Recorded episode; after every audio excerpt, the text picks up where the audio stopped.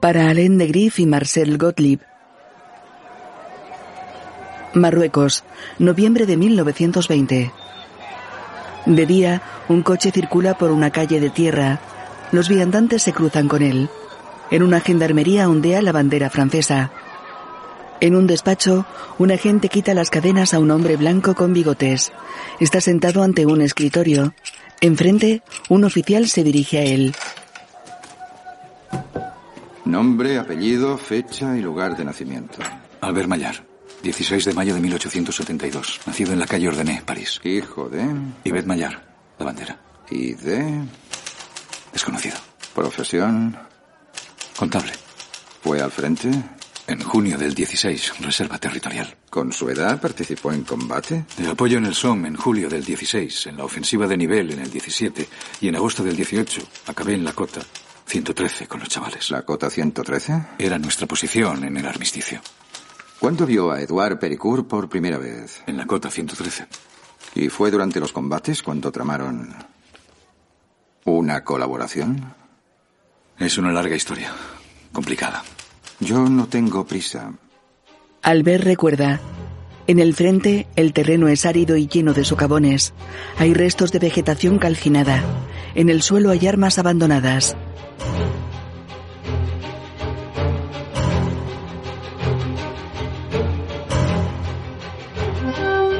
Un perro corre.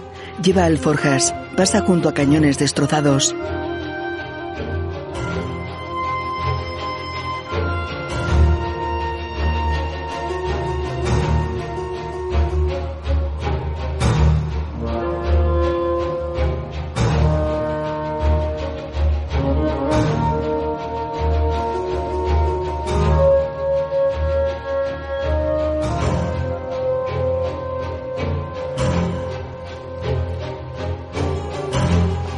Nos vemos allá arriba. Llega una trinchera del ejército francés. El perro se interna en ella. Los soldados le acarician. Basada en la novela de Pierre Lemaitre. El perro corre sobre tablones. Los soldados descansan a ambos lados. Unos están de pie y otros sentados. Se sienta ante un suboficial. Este coge un mensaje del animal. Albert está sentado a su lado. Todo comenzó el 9 de noviembre del 18. Los rumores de armisticio sonaban cada vez más fuertes, así que todos intentábamos mantener la calma. Cuando digo todos, me refiero también a los alemanes. Ya nadie quería disparar a nadie. Morir el último era más estúpido que morir el primero. El militar entra en un departamento de la trinchera. Un oficial está de espaldas a él. Es la hora, teniente. Solo había una persona descontenta y ese era nuestro teniente, Pradel. Amaba la guerra, era su pasión. Nos daba incluso más miedo que los propios alemanes. El suboficial le da el papel. Pradel lo desenrolla. Fuma un cigarrillo. Lee el mensaje. Cese inmediato de las hostilidades. Esperen órdenes. Arruga el papel enfadado. Es un treintañero. Tiene bigote. Da una calada a su cigarrillo.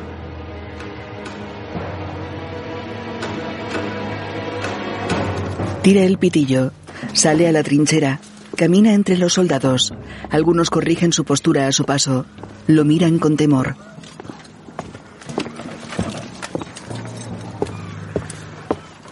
Pasa junto a Albert. Un chico joven pinta frente a él. Mira a Maillar. Le muestra un dibujo del teniente con el escrito Viva la muerte. El chico arruga el papel, se lo lanza. Albert lo esconde en su guerrera. Pradel mira a un suboficial. Sargento. Este se cuadra ante él. ¿Teniente? Misión de reconocimiento. Teniente. Los alemanes, como nosotros, esperan al final. Entonces no hay de qué preocuparse. Terrier y Grisonier. ¡Terrier! ¡Grisonier! Escogió al más viejo de la trinchera, Grisonier, y a un chaval que acababa de llegar y estaba aterrorizado, el joven Terrier. Reconocimiento en las proximidades. Los soldados se miran. Ejecución. ¿No habéis oído al teniente? Salen de la trinchera. El teniente mira al frente con gesto serio. Una misión de reconocimiento en pleno día en la trinchera de enfrente, una orden absurda. ¿Y bien? Una orden. Es una orden. Los soldados se desplazan por el terreno reptando. En la trinchera, Albert escribe una carta ante la foto de una joven. El chico dibuja, mira a Maillar. Pinta una acuarela de su compañero. Levanta la mirada.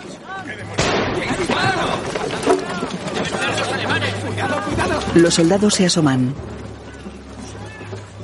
A Grisonier y a Terrier les dispararon como a conejos. Y justo después, como si los hubieran advertido, nuestros cañones de 75 milímetros iniciaron un bombardeo. Las bombas explotan ante ellos. Por supuesto, los alemanes se defendieron. Los franceses se ponen a cubierto. Las bombas caen cerca de la trinchera.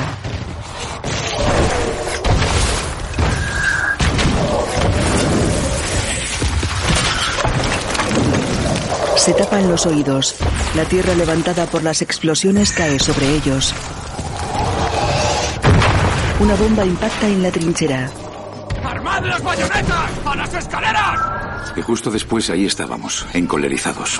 Pradel se pone un silbato en la boca. Camina por la trinchera con una pistola en la mano. Sube una escalera. Se agacha. La tierra cae sobre él. Sopla el silbato. ¡A la carga! ¡A la carga!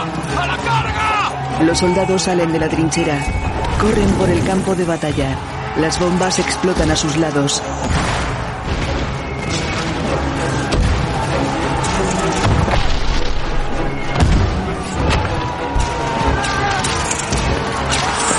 Una bomba hiere a uno en la pierna. ¡No te muevas! ¡No te muevas! Una explosión destroza el cuerpo de un soldado.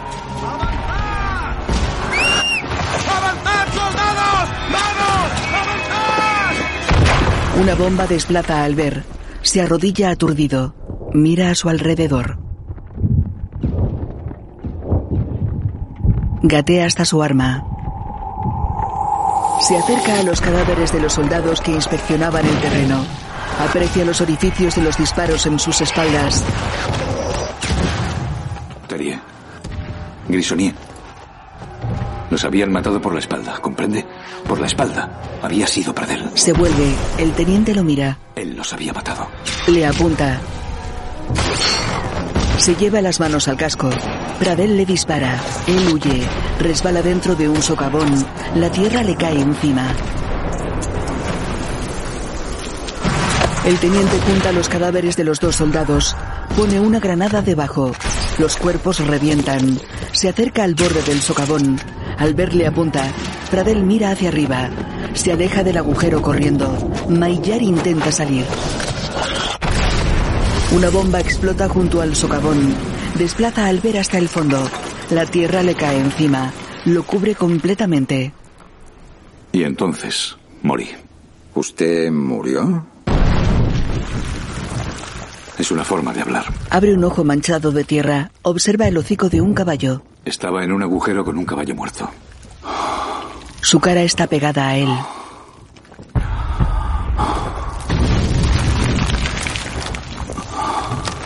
Cuando ya no podía respirar, él fue quien me salvó.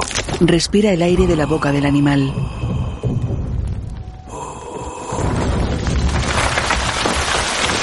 La tierra le oculta la cara.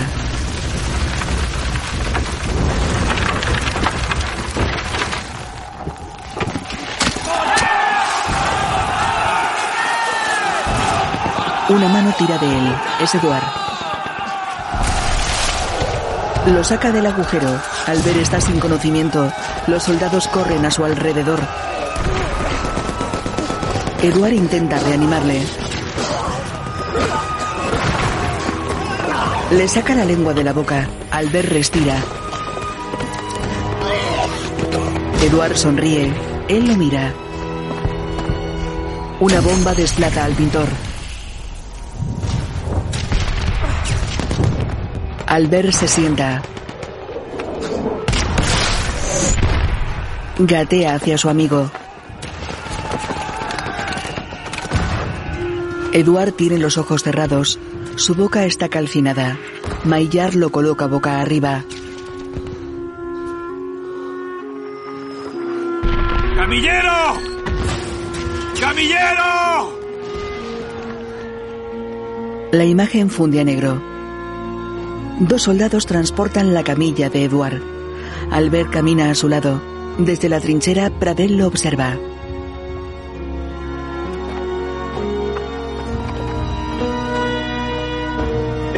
Por favor. Pradel apunta a un soldado alemán tumbado en la trinchera. Esta es nuestra guerra. La bala impacta en la cabeza del alemán. Guarda la pistola en la funda. En un hospital.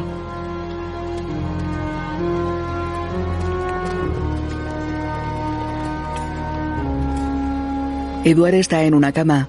Tiene la boca tapada con un trapo. La sangre empapa la tela. Una monja coloca algodones debajo del trapo.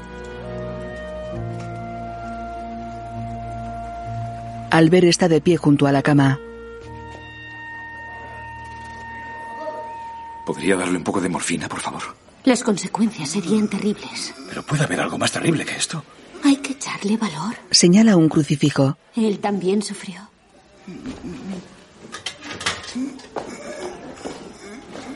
Se marcha arrastrando una camarera. Albert se detiene en el umbral de la puerta. La observa alejarse. Camina en sentido contrario. Entra en la enfermería.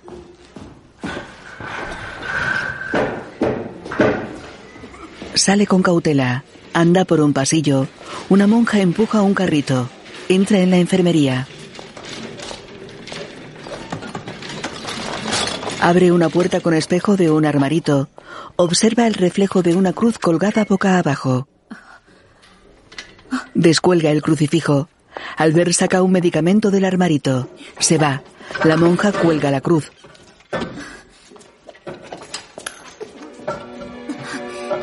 En la habitación, Albert pone una inyección a Edward.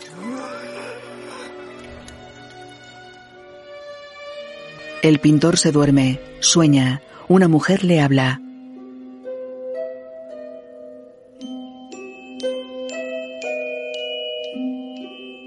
Una niña y la mujer lo miran. Un hombre maduro y ellas posan. Señor Pericur, es para usted, señor Pericur. Es muy urgente. El hombre atiende el teléfono. Un niño vestido de marinero pinta un cuadro. Se lo muestra a la mujer. Ella le besa en la mejilla. El cadáver de la mujer yace en una cama. El niño llora abrazado a la niña. En el hospital Eduard llora. El niño pega puñetazos. El hombre entra en la sala y le pide silencio. Le da un billete. El pequeño llora. Pinta sentado en el suelo. Cuelga el dibujo del padre en una puerta. En él leemos, gilipollas. La niña se escandaliza. Él hace burlas. La niña ríe. El pequeño está disfrazado de adulto. Arroja billetes. El padre le riñe. Eduard es adolescente. El padre le increpa. Él piensa en el dibujo. Eduard está en el vestíbulo ataviado con uniforme militar. El padre lo mira desde la escalera. Él le saca la lengua. Funde a negro. En la habitación del hospital, Eduard se despierta. Observa el crucifijo de la pared. Toca el paño que le tapa la boca. Albert está sentado de espaldas a él observando sus dibujos. Eduard le toca la espalda. Maillar se vuelve. ¿Qué, cabroncete? Has dormido como un tronco, ¿eh? Te está haciendo efecto. Ya sé que no quieres. Pero me he permitido guardar tus dibujos. Son preciosos. Son raros, pero me gustan mucho. Son raros, pero realistas. Es extraño, ¿no? ¿Qué quieres? ¿Qué quieres? Hazme señas. ¿La ventana? La ventana. Albert se dirige a la ventana. Eduard coge una bandeja plateada. Se mira en ella. Se retira el trapo que le cubre la boca. Se horroriza. Le falta la mandíbula inferior. Suelta la bandeja. Se tapa la boca. Albert se acerca a él. Le cubre la boca con el trapo. Le pone una inyección. Eduard se despierta. Una monja tritura la comida. Albert está sentado al lado de la cama. Succiona el líquido de un cuenco con una jeringuilla. Eh, a comer. Su amigo está muy adormilado. No sé, está descansando, solo quiere descansar. Eso es todo. Tranquilo. Le inyecta la comida por un tubo. Tapa el tubo. Volveré en una hora. Como si eso fueran buenas noticias. Volveré en una hora. He entregado tu solicitud de traslado a la unidad. Te llevarán mañana por la mañana. No te preocupes, tranquilo. Estarás en un hospital de París con especialistas. Te pondrán prótesis. Más adelante creo que no se notará casi nada. Eduard niega. ¿No? ¿No quieres una prótesis? Eduard, no puedes volver a casa así. ¿No quieres volver a casa? Niega. ¿Qué quieres? ¿Qué quieres? ¿Los dibujos? ¿Los dibujos? Escribe en un papel. Se lo da a Albert. No quiero ver a mi padre. Pero tu padre te querrá igualmente. Eduard se enfada. Se sienta en la cama. Se alegrará de que vuelvas, incluso con la cara un poco deformada. Tira la almohada y la bandeja. Agarra a Albert del cuello. Para, para, para. Lo suelta. Me has hecho daño. Eduard señala a Albert. Se señala a sí mismo. Se pasa un dedo por el cuello. Le suplica juntando las manos. ¿Quieres que te mate? Se arranca la chapa del cuello. Se la ofrece a Albert.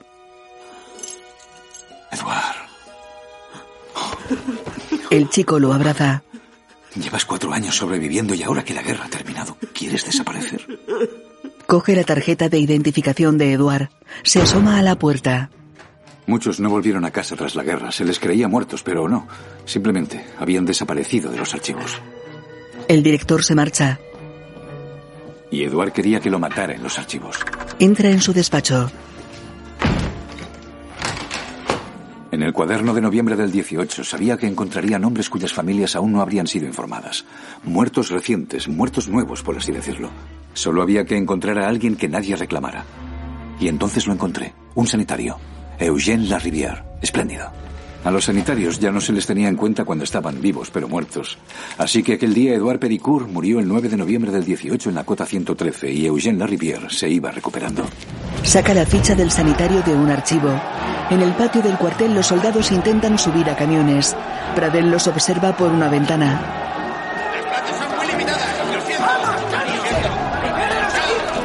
Eugène Larivière, ¿entendido? Eugène Larivière, ¿eh? Cuidado, cuidado con Eugène. Cuidado con Eugène, ¿eh? Eso es. Este de aquí tiene solicitado el traslado, este. Quita, tú no has solicitado el traslado. Vamos, apártate. Meten a Eduard en un camión. Su tarjeta de identidad, Eugène Larivière. Y la morfina, seis ampollas. Esto será suficiente hasta que llegue. El soldado de la Cruz Roja la coge. Albert besa la frente de Eduard. Como si fuera en la mejilla. ¿Me has entendido? Tenemos que Ya irnos voy, ya. ya voy. Adiós, Eugène. Adiós, Eugène. El camión se aleja. Albert le lanza el petate. En una calle de París, un coche se detiene ante una mansión. Entonces escribí una carta a su familia. No quería que se enterasen por una carta oficial del ejército. Una carta del ejército nunca trae buenas noticias. Así que se la escribí yo mismo.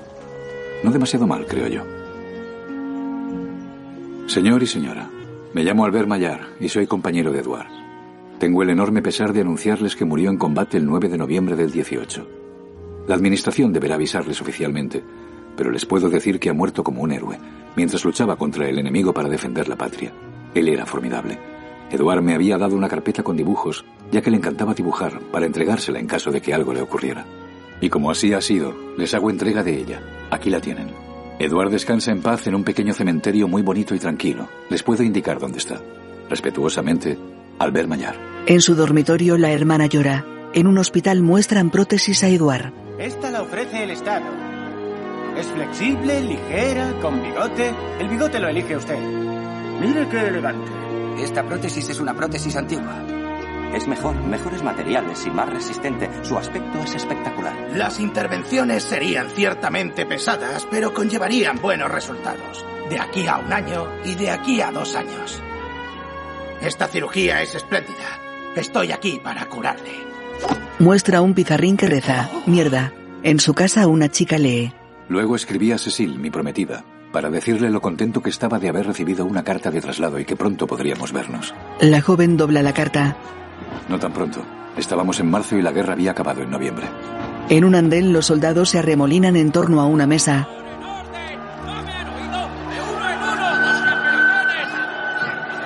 ¿Qué ocurre?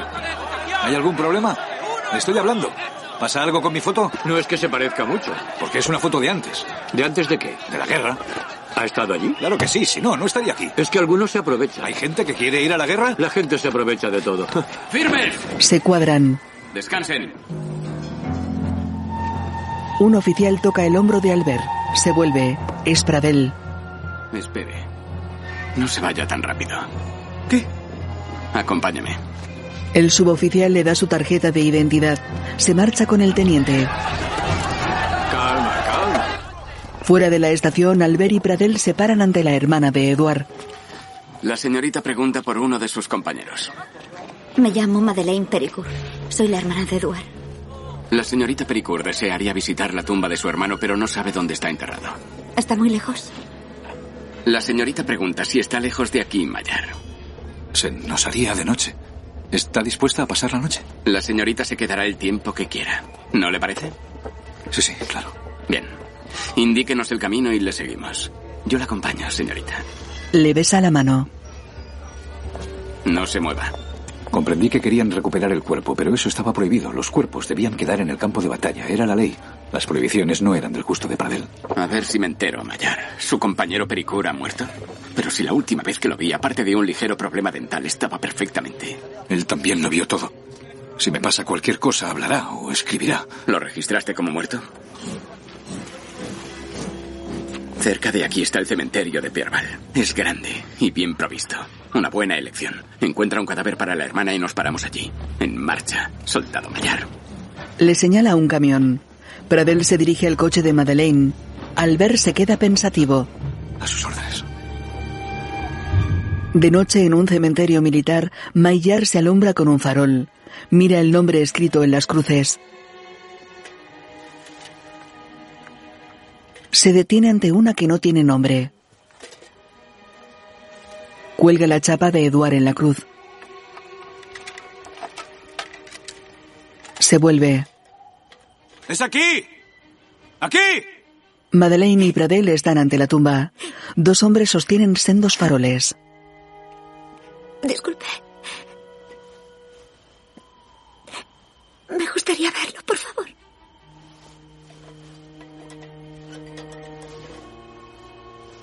El teniente mira al ver.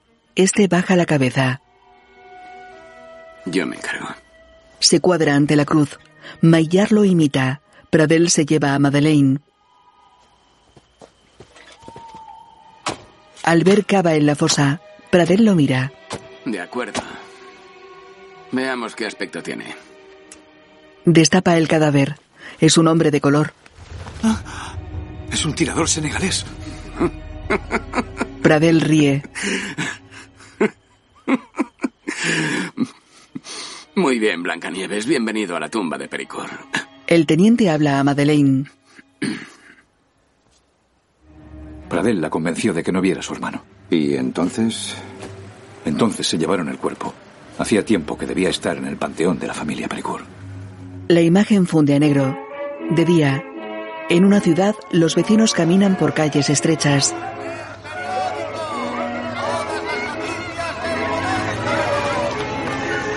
París, noviembre de 1919.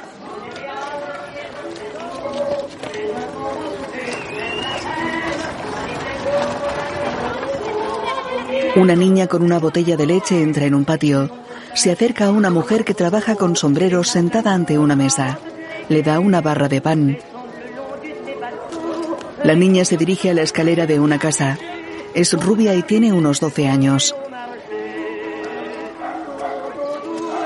Sube. Deja la botella en la puerta, llama y se marcha. Conseguí alojamiento en París.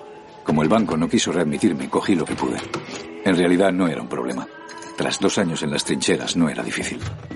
En una buhardilla, Albert coge la botella, sirve un vaso de leche. Lo succiona con una jeringuilla. Muy pronto volvimos a estar juntos. Ahora que Eduard estaba muerto no podía volver a su casa. Eduard. El pintor le muestra el pizarrín con la palabra morfina. Mi problema era la morfina.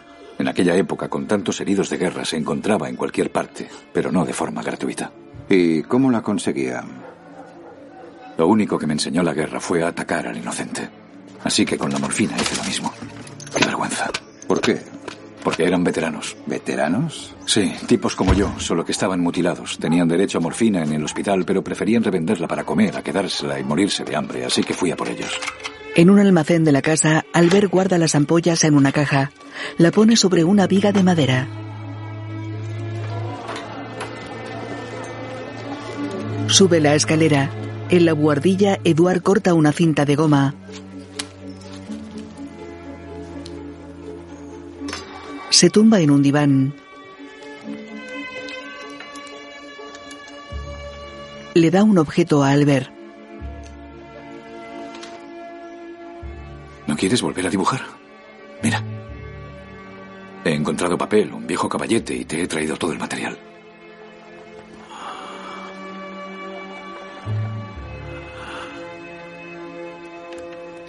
Maillard se marcha. Cementerio Militar Dampier. Espacio de calma y dignidad.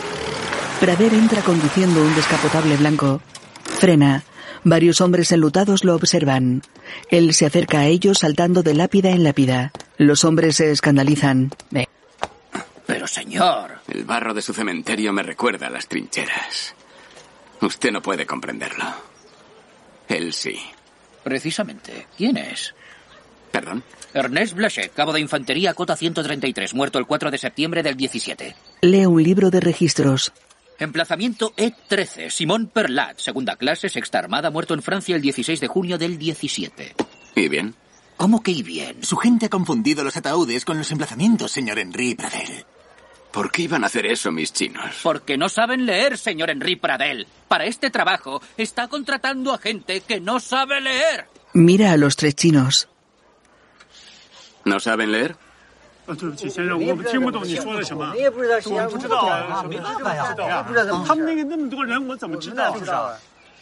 Los muy imbéciles no saben leer.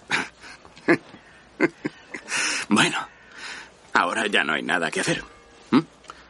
¿Qué? Cuando vengan las familias, no van a acabar en las tumbas para verificar que es su muerto, ¿no? A ver, espere, espere. Señor, debemos respetar a sus difuntos. ¿Usted habla de respeto? Entonces, ¿por qué después de dos meses en el cementerio de este municipio ha dejado que unos analfabetos entierren a cualquiera? No soy yo el que comete los errores, son sus obreros los que hacen el trabajo. Existe una delegación de autoridad militar para supervisar las inhumaciones, ¿no? Vienen del ayuntamiento dos veces al día. ¿No tenéis supervisión de la autoridad militar? Sí, pero es un funcionario del ayuntamiento. Da igual, señor prefecto. En realidad no, no da igual. No, no, no, es cierto, tiene razón, no es lo mismo. Les propongo lo siguiente. Pone un pie en el ataúd. Para que los muertos descansen y en respeto a su memoria, les propongo que todo esto quede entre nosotros. Adiós, señores. Pradel abandona el cementerio en el descapotable. Los chinos cargan un ataúd. Al poco tiempo encontré trabajo en Le Bon Marché, de ascensorista. Primera planta, primera planta. Una pareja entra. Allí me crucé con Cecil, mi prometida. Entendí por qué no había respondido a mis cartas. Iba con un joven elegante, muy contenta con sus paquetes. Le dio un beso. Cuando comprendió que el bufón que hacía subir y bajar el ascensor era yo, debió pensar que había elegido bien. La puerta se abre. Cecil lo observa. Su pareja sale. Ella se acerca a la puerta mirando a Albert. Le da la alianza. Se marcha. La puerta se cierra. Segunda planta. Segunda planta. En su vivienda, la casera cuenta los soportes de sombreros.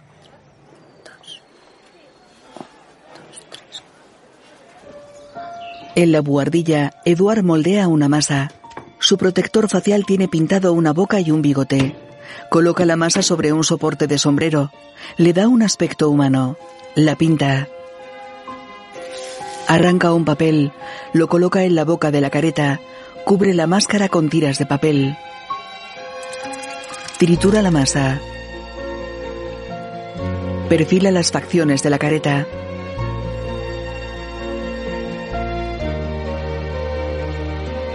Coloca trozos de papel por toda la máscara. Arranca las imperfecciones. Separa la careta del molde. La observa. La niña entra en la buhardilla. Se acerca a él. Deja los periódicos en la mesa. Él se sienta. La niña lo mira.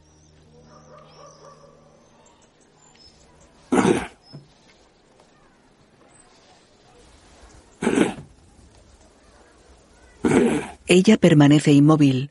Observa a Eduard.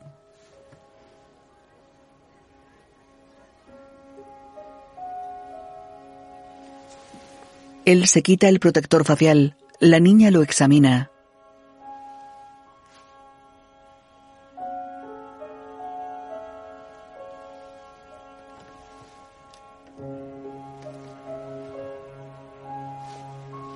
Acaricia el contorno de su boca con el dedo.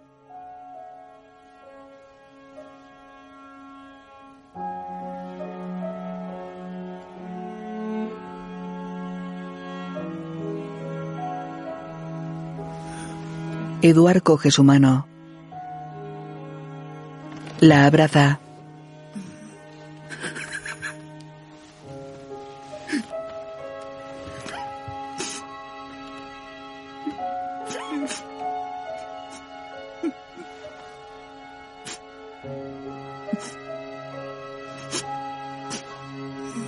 La niña se separa.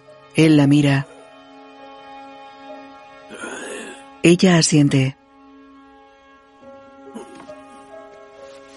Él se coloca el protector. Lee el periódico.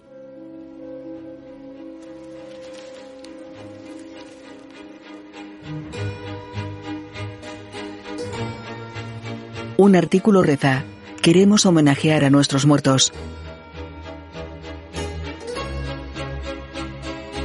Mira a la niña, ríe. En un edificio, el padre de Eduard se dirige a una puerta.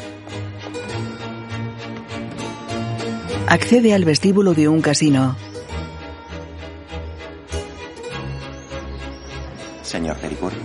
Quisiera ver al señor Pradel a solas. Por supuesto, señor. Disculpe, señor, pero necesitamos la sala. Si no le importa, necesitamos la sala para una reunión privada. Los asistentes abandonan la sala. Pradel observa al señor Pericur. Este se acerca a él. Presidente, ¿qué le trae por aquí? Un índice de crecimiento excesivo. ¿Cómo un índice de crecimiento puede ser excesivo? Le lanza un dossier. Siendo ilegal. Para una empresa que no lleva más de un año, un millón de beneficios netos. No creo que sea tan neto ese millón. Presidente, hablamos de negocios, no de moralidad. No quiero que sus artimañas me salpiquen, Henry. ¿A qué se refiere? Marcel. Pericur sufre un infarto. Presidente. Cae al suelo. Henry se levanta, mira a su alrededor. Se agacha, le toma el pulso en la muñeca. Vamos, amigo. Haz un esfuerzo. Se levanta. Un médico, llamen a un médico. Vamos, rápido, llamen a un médico, por favor, rápido. No puede ser. No lo toques, no lo toques. Estábamos hablando y de golpe se ha desmayado. Creo que ya no hay nada que hacer. El doctor Bernard. ¿Dónde está el doctor Bernard? Un hombre se agacha. Pericur, amigo, ¿qué ha pasado? A ver, Compiègne, 18 ataúdes, 5.000 para las autoridades de Laon, 6.100 para Colmar y 33.000 para Verdún. Con cuidado. Con cuidado. Con cuidado. Se lo llevan en camilla. Henry y su secretario lo observan. Está siendo un buen día. En la buhardilla, Albert cierra la puerta, se quita la chaqueta, la cuelga. Tira la alianza a un cubo. El pizarrín reza. ¿Qué tal estoy? Lleva una máscara de señora con un ojo destapado. A su lado la niña sonríe.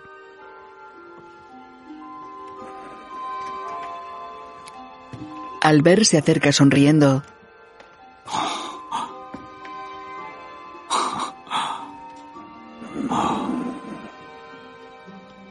Increíble. Muy bonito. Muy bonito. Le toca la máscara. Sí. Le obliga a cerrar los ojos. La niña y él se colocan tras la mesa. Eduard destapa una cabeza de caballo.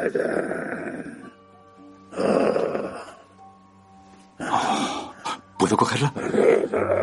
Albert la observa. Nunca sabré cómo se llamaba. ¿Ah? ¿Los dibujos? ¿Has vuelto a dibujar? ¿Puedo mirarlos? Observa un dibujo de un soldado en el frente. Es, es, es, En otro, una mujer besa a un soldado. es, es... eh, ¿Qué es? No se parecen a tus dibujos. ¿Qué es esto? Aquí, como en todas partes, en las ciudades, pueblos, escuelas, incluso estaciones, todos quieren sus monumentos a los difuntos. ¿Y bien? Dice es para nosotros. ¿Quieres vender monumentos a los muertos? Dice no a los vivos. Qué bien, está bien, es bonito, me, me- me parece bonito, pero es complicado, no todo es dibujar. Una vez los vendamos habrá que ensamblarlos, construirlos, fabricarlos, transportarlos. Necesitamos mucho dinero. Dice fabricar no zoquete, solo vender. Pero una vez vendidos habrá que fabricarlos. Dice solamente los vendemos. Y se ríe. Sí, ya me he dado cuenta. ¿Y después? Dice nos largamos con la pasta. Tú estás loco. Estás loco. Dice mediocre, más feo, más caro, igual a éxito. Puede ser, pero no quiero ir a la cárcel. Dice ya estás en ella. Bueno, pero, pero, pero, pero, pero, pero esto es grave. Robaríamos dinero de los distritos del Estado. Es un sacrilegio. Dice eso es lo que voy a hacer. Pero eso es aún peor. Sería la cárcel o el patíbulo. Tú puedes haber perdido la cabeza, pero yo no. Dice voy a ayudarte. ¿Él me va a ayudar? Sí. ¿Tú me vas a ayudar? Pero alguna vez me has ayudado, ¿eh? No me mires así, no me mires así. Yo estaba muy bien en ese agujero, no te pedí nada. Estaba tranquilo en mi agujero. Y ahora, después de seis meses, ¿quién se ocupa de ti? ¿Quién te aloja? ¿Quién te da de comer? ¿Quién se pelea con los que venden droga para traerte tu mierda? ¿Quién te sacó de las garras de Pradel? ¿Quién, quién te mató en los archivos, eh? Llevo seis meses atado a ti y a tus estupideces. Eres peor que la guerra, ¿me oyes? Peor que la guerra. Eduard le abofetea. Maillard se lanza sobre él. Pelean en el suelo. Dan vueltas agarrados. Se separan. Eduard se levanta. La mandíbula de la máscara está rota.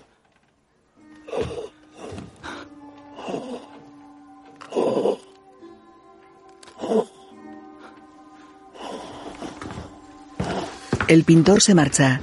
La niña lo sigue. Maillard se pone las manos en la cabeza. Se tumba en el suelo. De noche en su dormitorio, Marcel está recostado en la cama.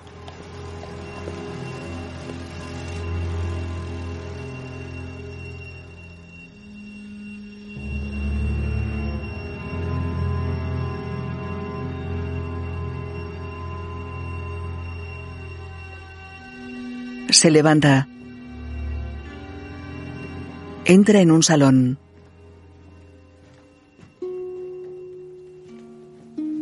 Coge un quinqué.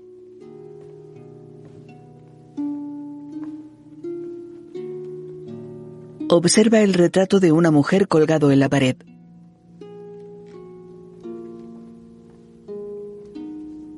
Mira los libros de una estantería. Coge un álbum de fotos.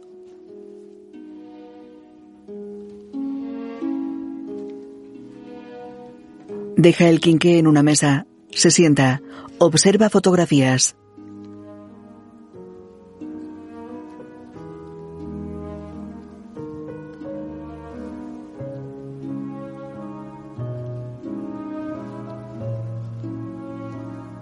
Se fija en la foto de un niño. Mira una de Eduard ataviado con uniforme militar.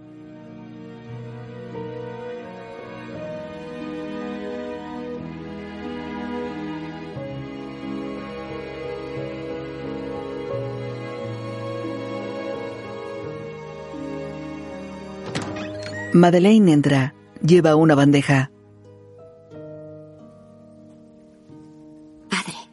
Se sienta frente a él. Deposita la bandeja en la mesa. El doctor Blanche dice que no es grave. ¿Sabes por qué me he puesto enfermo? Hoy es 9 de noviembre, el aniversario de su muerte. Ni siquiera me he acordado. Su nombre no está en el panteón de la familia. No está registrado para estarlo. No queda nada de él. Sí. Ella se levanta. Sentado ante su escritorio, Marcel observa dibujos de su hijo.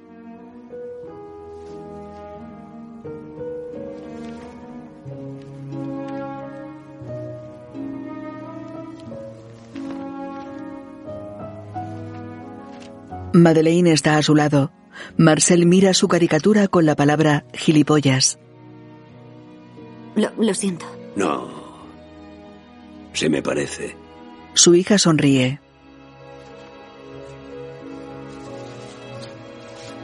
Señala un símbolo con forma de cara. Su firma. Mm. Es un pequeño retrato de él. Mm. Uno de sus compañeros de guerra me envió sus dibujos.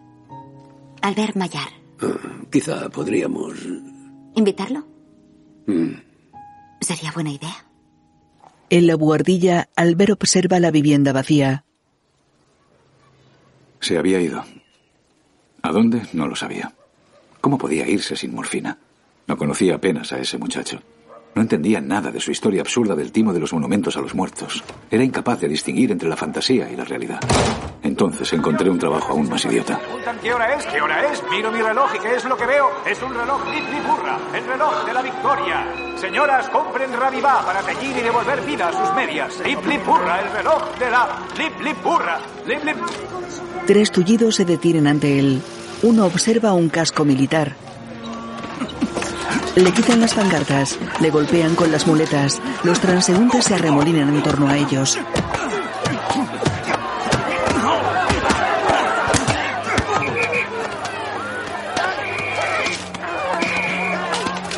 De noche en casa se observa en un espejo.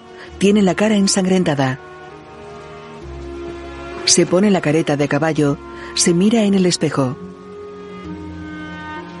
Fuera baja la escalera de casa alumbrándose con un quinqué. Llueve intensamente. En el almacén busca encima de la viga de madera. Las ampollas no están.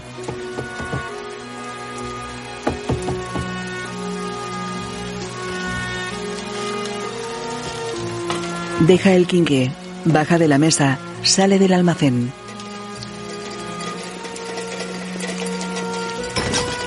En la vivienda de la casera observa a una persona apartándose de la ventana.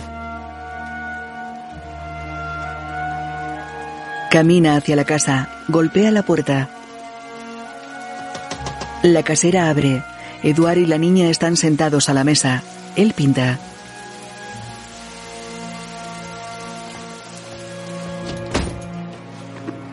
Albert se despoja de la cabeza de caballo. Eduard y la niña lo miran.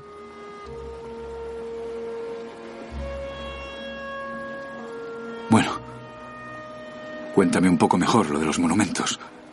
¿Qué has pensado? Eduard dibuja una sonrisa en la boca de su careta. En la buhardilla. Dice primero la publicidad. La publicidad de la muerte.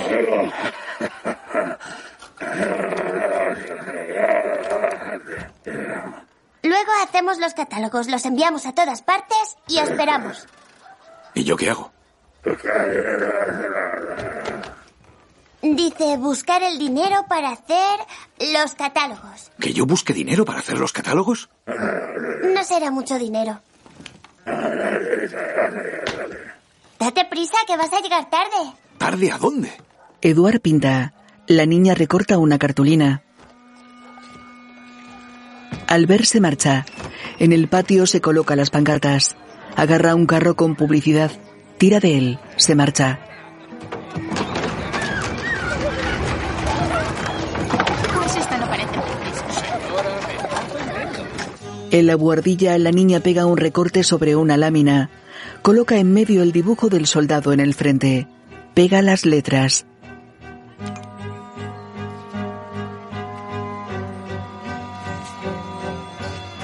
Ante el caballete Eduard pinta. Su careta está sonriente. Varios dibujos cuelgan de cuerdas. La niña acaba el trabajo. Eduard lo mira. Gracias. Él le besa las mejillas con los dedos.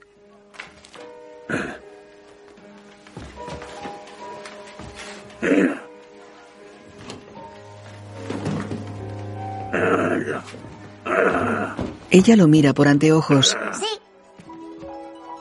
Él se pone una careta de mujer con forma de astro. ¿Es la luna? Él parpadea. Se pone otra. ¡Oh! Son dos personas. Se coloca varias máscaras. Vaya. Una gota de agua. Es una gota de lluvia. Un molino. ¿Y ir a la arena? ¿El viento? Eso es viento. ¡Qué chulo! Se pone una con forma de urinario. Eh, Eso es para hacer pipí. ¿Una persona?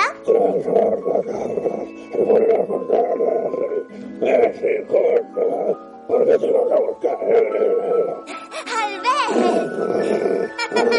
En el patio, Maillard tira del carro.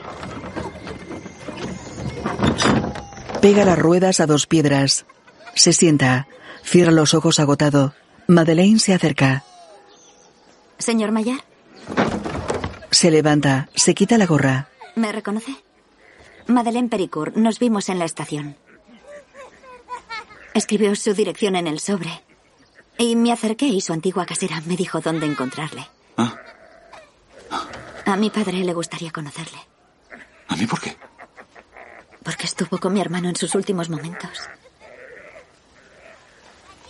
¿Podría considerarlo? Sí, ¿De verdad? Sí. ¿Mañana a las 7 para cenar? Sí. Vivimos cerca de los Campos Elíseos, el 28, enfrente de la boca de metro. Sí.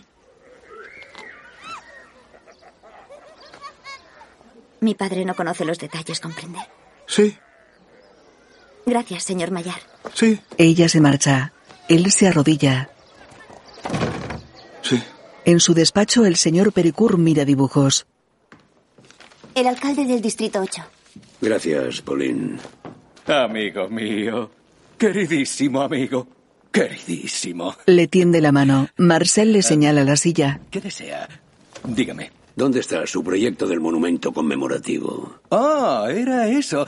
A ver, ¿cómo se lo explico? Sí, explícamelo. De acuerdo. Ah, no está en ninguna parte.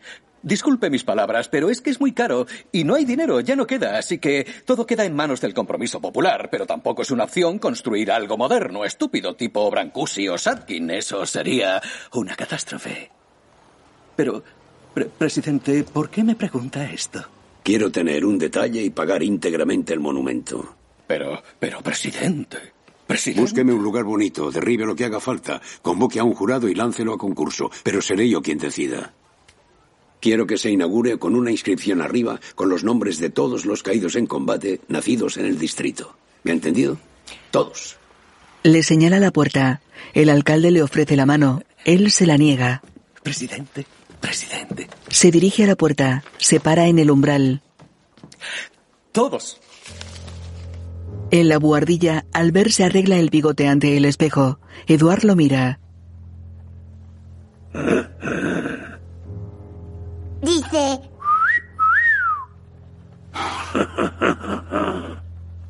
Dice... Maillar asiente sonriendo. Dice, ¿vas a veros así? Sí.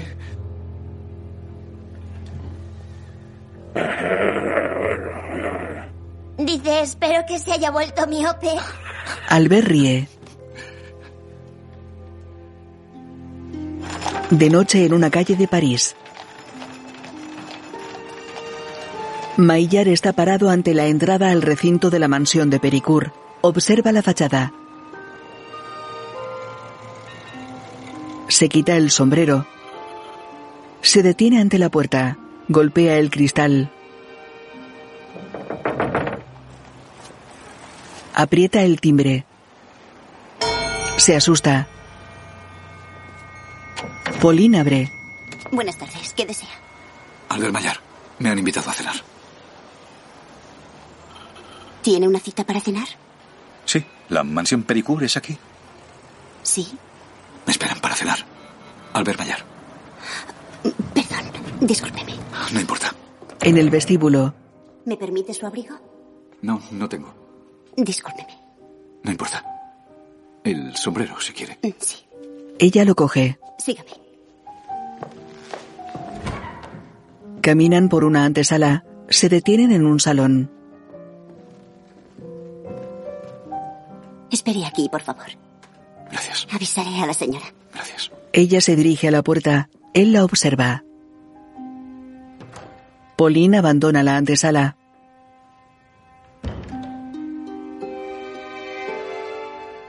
Maillard mira la lámpara, observa el fresco del techo, contempla la lujosa decoración del salón. Dos estatuas decoran la chimenea. Mira la estancia boquiabierto.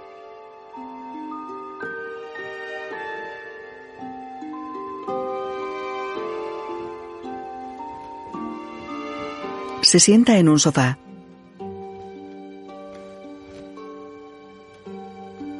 Observa los retratos firmados que hay sobre la mesa. Se fija en algo. Mira hacia la puerta. Abre una caja de puros. Coge uno. Lo huele. Se lo pone entre los dedos. Simula hablar moviendo las manos. Observa los retratos. Dialoga con ellos.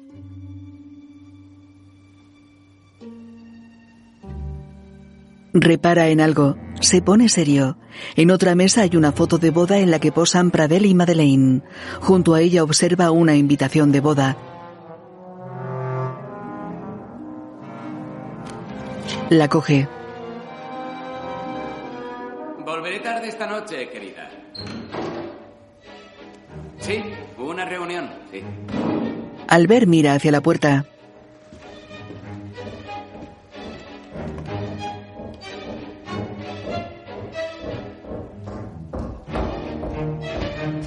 Se esconde. Pradel entra en el salón.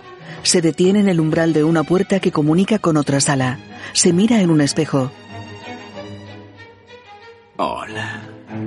Coge un bastón. Se mira en otro espejo. Ya voy, ya voy. Se marcha.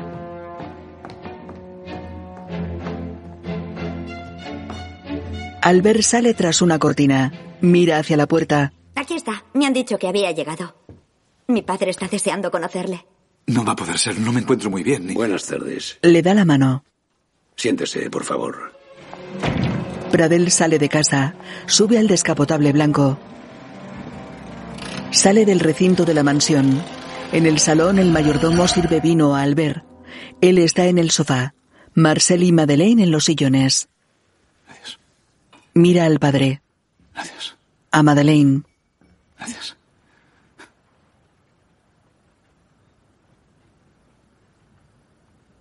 Así que lo trató bastante. ¿A quién? A Eduard. Por supuesto. Lo traté mucho.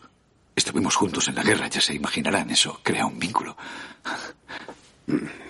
Hábleme de él. ¿De quién? De Eduard. Claro. Ah, pues. Pues. Era muy. Era muy valiente. Era muy valiente. En el campo de batalla. Siempre estaba ahí, el, el primero al ataque. Era todo un león en el campo de batalla. Los alemanes le tenían miedo. Era muy valiente. Una vez desenterró a un muerto, pero se recuperó. Bebé. ¿Sabes si... ¿Sabes si hizo más dibujos? Me temo que no pudo hacer más. No hay más. Pero estoy seguro de que allá donde esté sigue dibujando, así que Dios debe estar contento. Ella sonríe. Él mira a Marcel. Pero eso no le impidió luchar. Yo no lo vi, pero una vez durante un asalto estuvo pintando. Los teníamos ahí arriba, pero, pero vuestro Eduard estaba abajo con su caballete y... ¡Hala! Pintando, pintando. Sí. ¿Y hablaba de su familia? Bueno, todo el tiempo, vamos, que cuando, cuando he entrado en esta casa es como si ya la conociera. La, la fachada preciosa y las, las, mm, las escaleras, oh, preciosas también. Y bueno, él ya me lo había advertido, ¿no? Pero yo, muy bonito. Todo. Precioso. Decía que usted era dulce y amable. Madeleine sonríe. Mira al padre. Bebe un trago. ¿De usted? ¿Precioso? No. Un, un poco severo. Pero justo, justo. ¿Y cómo murió? En el ataque a la cota 113. Como le he dicho, él era muy valiente.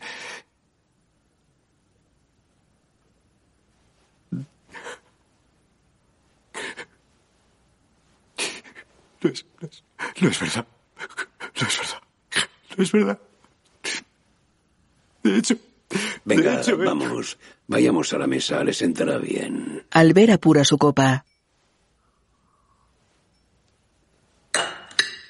En el comedor, Maillard devora la comida. Marcel y Madeleine lo observan.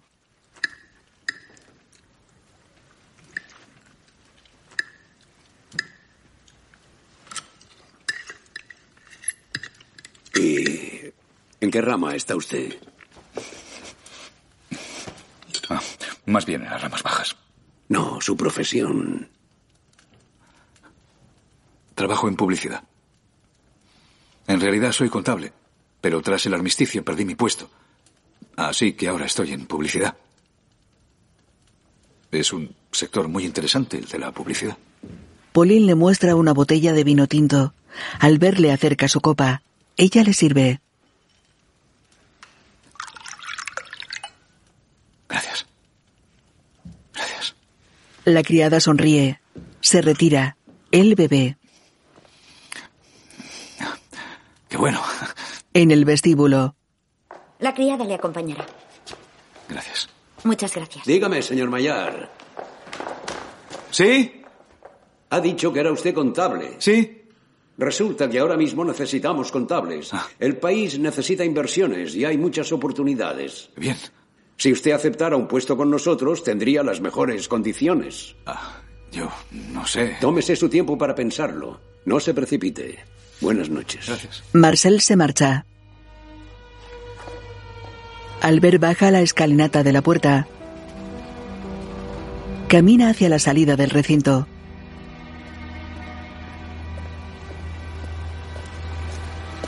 En la buhardilla hay máscaras encima de la mesa.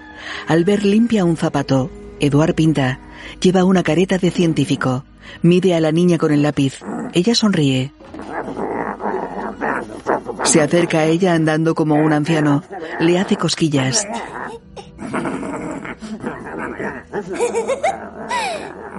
¿Sabes algo de tu familia? Dice, las familias no contactan con sus muertos. Lo sé, no quería decir eso, pero quizá estén tristes de que estés muerto. Incluso puede que tu padre esté triste por tu muerte. Vale, no te enfades.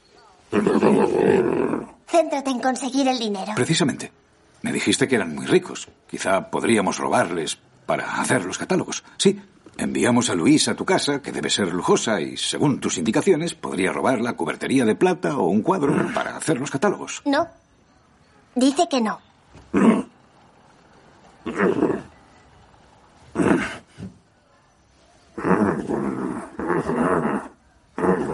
Dice que en su familia el único ladrón es su padre. Si tú lo dices, buscaré el dinero. Eso es. Albert se va. Eduard mira a Luis tocándose la cabeza. En Marruecos. Acepté el trabajo del señor Pericur. Y. y. y comencé a robarle. Lo hacía según el aspecto del cliente. Los que se aprovechaban de la guerra tenían un sello distintivo. Eran mis preferidos. En un banco. 60.000. Me decanté por una estafa clásica. La llaman el puente de los suspiros. El cliente depositaba 60.000, ingresaba 40.000 y me quedaba 20.000. Estampa el timbre. Depositado. Firme aquí. El hombre escribe su rúbrica. Hice lo mismo con muchos tipos como él.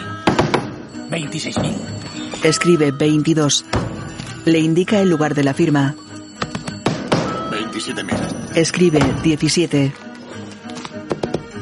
30.000. Pone 20.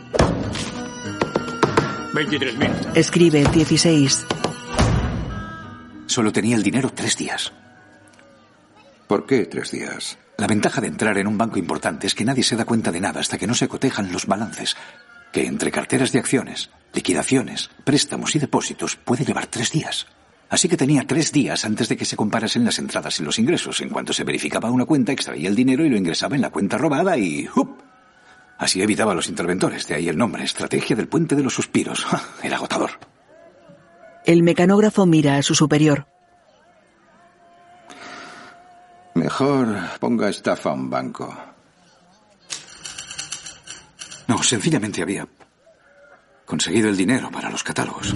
Le dije a Eduard que había encontrado un trabajo y no hizo preguntas. Como todos los ricos, le parecía normal que uno encontrara trabajo. En una carreta hay varios paquetes. Eduard abre uno, saca un catálogo, observa sus diseños. Todos van acompañados del título y el precio.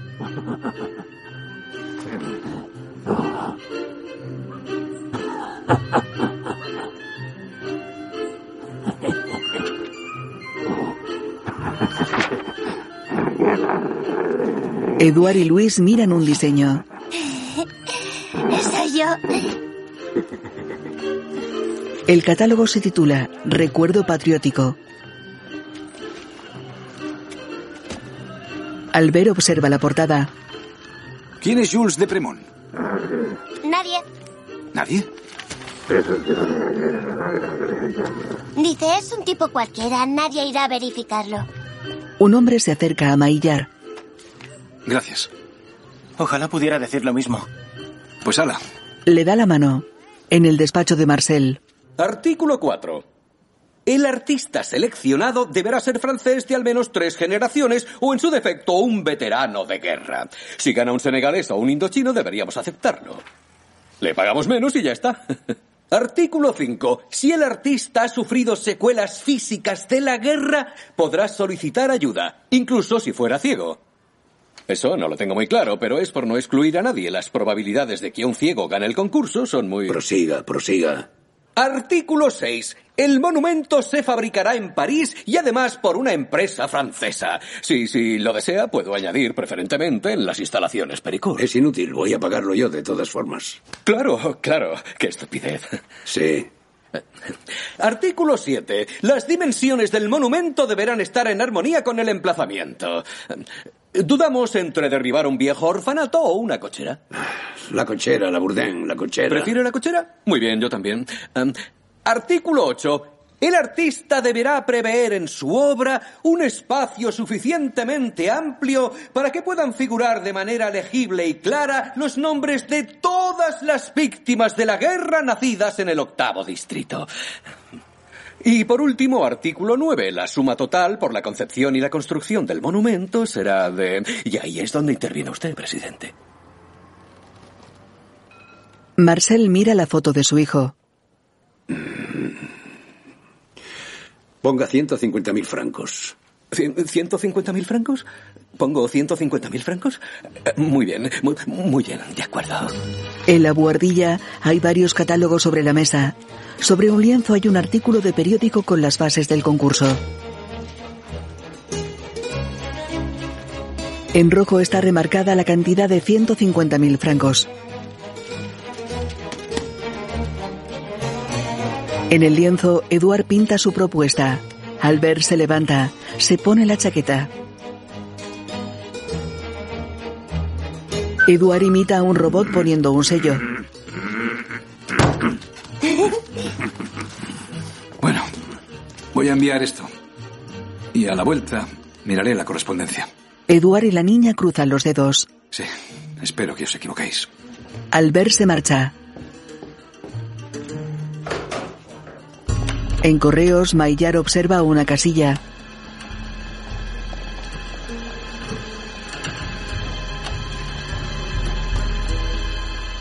Durante varios meses apenas tuvimos respuesta. Y poco antes del 14 de julio les entró un arrebato patriótico. La abre. Decenas de cartas salen de su interior. Y luego llegaron todos los encargos de golpe. Increíble. Pensaba que serían de pobres imbéciles como yo, pero llegados a ese punto, como trabajaba para Pericur, abrí una cuenta a nombre del recuerdo patriótico que había firmado con Jules de Bremont. En su despacho estampa un sello. Y luego fui a por el dinero. Era mucho dinero. Se detiene ante una ventanilla. Un empleado se acerca. Esto, esto. Ah, y esto. El hombre observa los recibos, mira al ver, se dirige a la caja fuerte. En su despacho, Maillard mete fajos de billetes en un maletín. Tras los ataques de los traficantes de droga me hice con un revólver, pero jamás pensé que sería para proteger mi dinero. Sí, el negocio va bien. ¿Qué qué hacemos? Pues monumentos, dibujos, fabricamos. ¿Cómo? ¿Que es retorcido sacar dinero de los muertos? Bueno, fuimos a la guerra, así que es una forma de decirle adiós a nuestros compañeros. Se mira en un espejo. Apaga el flexo del escritorio. De noche, en la mesa de la buhardilla hay velas y cuencos con comida. Albert lleva un gorro de cocinero. Rellena una jeringuilla. Eduard observa los fajos de billetes. Luis sirve champán en una copa. Le había dicho a Eduard que debíamos huir el 14 de julio, cuando todos estuvieran ocupados celebrando la guerra. Parecía estar de acuerdo. Nos largamos con el dinero. Le dije que lo mejor sería irnos a África. Y también parecía estar de acuerdo. Las colonias. Él solo pedía que nos lleváramos a Luis con nosotros. A Luis la habían enviado con la señora Belmont por ser huérfana de guerra y a cambio recibía dinero, por lo que la señora Belmont no estaba de acuerdo en dejarla marchar. Así que compré a Luis. Pregunta si puede coger más. Claro, Eduard, es tu dinero. Coge varios fajos. Albert mira a Luis. Llena, llena, llena. Llénala bien. Ponlo, ponlo todo. Ella succiona champán con la jeringuilla. Eduard salta con una máscara de billetes. Joder, Eduard. Los billetes. Luis, Albert y Eduard bailan. El pintor lleva su careta de billetes. Maillard el gorro de cocinero.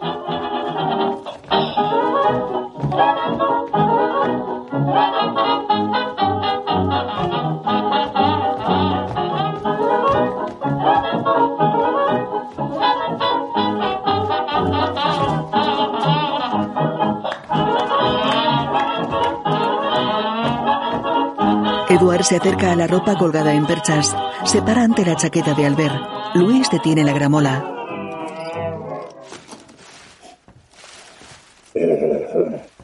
Dice, ¿y este perfume? ¿Qué perfume? Tu chaqueta huele a perfume. ¿Que mi chaqueta huele a perfume? La huele. No, no huele a perfume. Luis la huele. Sí. Es el de su hermana. Es mi chaqueta. Quizás sea un perfume afeminado, es cierto, pero es mi perfume.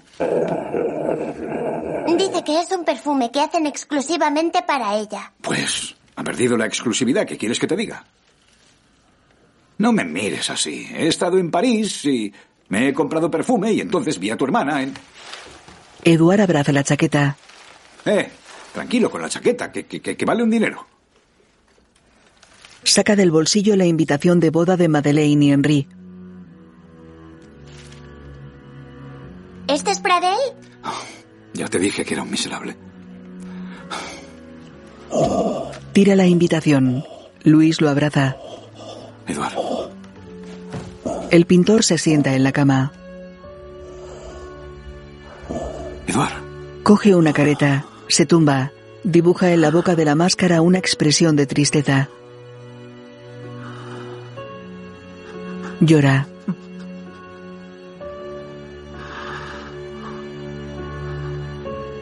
Una ampolla cae al suelo.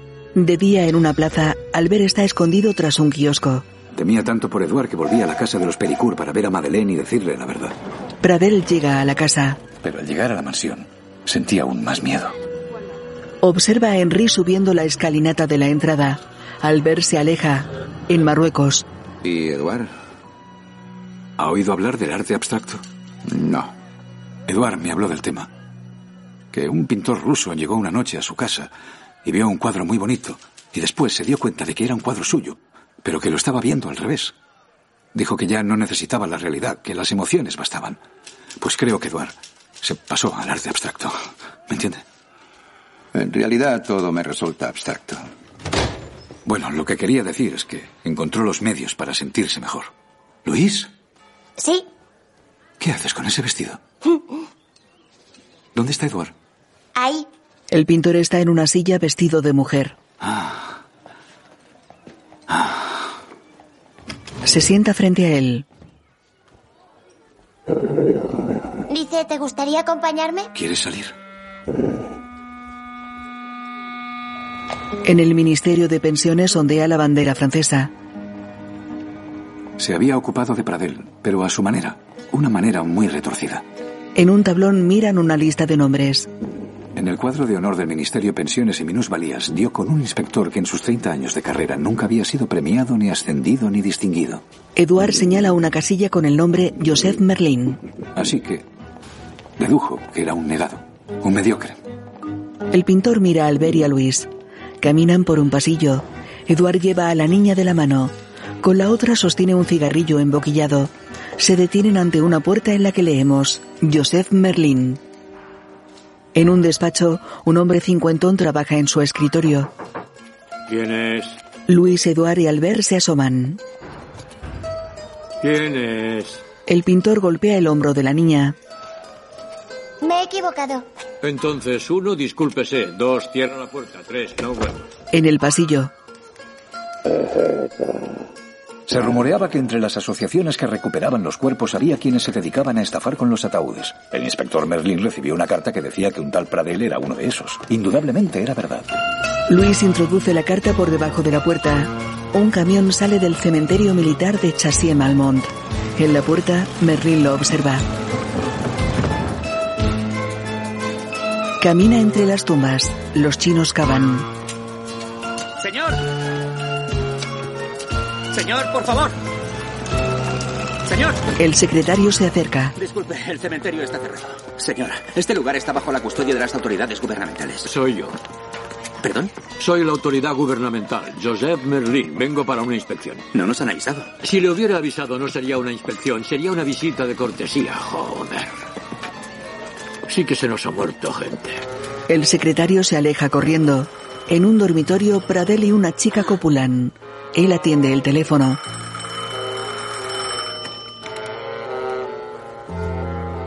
En una caseta del cementerio, su secretario habla por teléfono. Fuera, Merlin observa un camión. Come un bocadillo. Una docena de chinos trabajan a destajo. Se pone el bocadillo en la boca. Se acerca al vehículo. Retira la lona que cubre la carga. Coge un ataúd.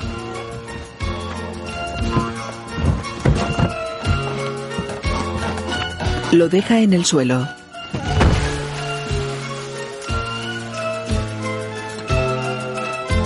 Coge el bocadillo, mastica, cuenta los pasos que mide el ataúd. Guarda lo que le queda de bocadillo. Coge una pala. Pradel detiene su coche. Se acerca a Merlín. Señor. Merlín, como el mago. Henry Pradel, director de la empresa. ¿Qué puedo hacer por usted? Aritmética. Sabiendo que un calzado del 46 mide 32 centímetros y que si multiplicamos 32 por 5 son... ¿Cuántos son? Son 160 centímetros. ¿Podría decirme por qué sus ataúdes apenas miden más de 160 centímetros? Está en nuestra normativa. Hay que enterrar a todo el mundo, así que si nos traen soldados de pequeña estatura como yo que y su enano. Y hay que ahorrarle dinero al Estado. Qué amable. Lo pondré en mi informe. El Estado se sentirá conmovido. ¿Y tantos enanos sabía? Mi madre. Enviar a todos estos enanos al frente. Estarían tranquilos los enanos en las trincheras. Los alemanes no los verían. En cambio, en el cuerpo a cuerpo. ¡Eh! ¡Ay, ay, ay! Un golpecito y ¡boom! Lo abre. Al suelo el enano. Mira el interior del ataúd sorprendido. No sé de anatomía, pero ¿es normal que las piernas estén en el pecho y la cabeza sobre el tronco? Hubo combates terribles. Yo estuve allí, usted no.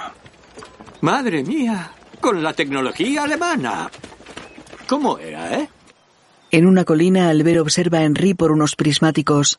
Viste un chaleco amarillo. Eduard pinta sobre un caballete. Luis está sentada a su lado. Lleva un paraguas. Albert se sienta al otro lado.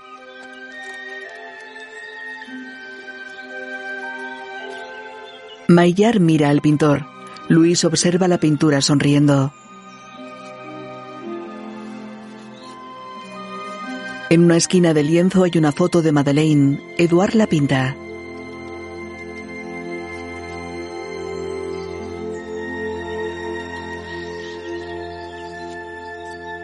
Lleva una careta pálida con bigote. En el cementerio, Pradel está sentado ante la caseta. Su secretario está a su lado. Merlín hace una foto. No se mueva. Sonría. Abre varios ataúdes. Fotografía los cadáveres.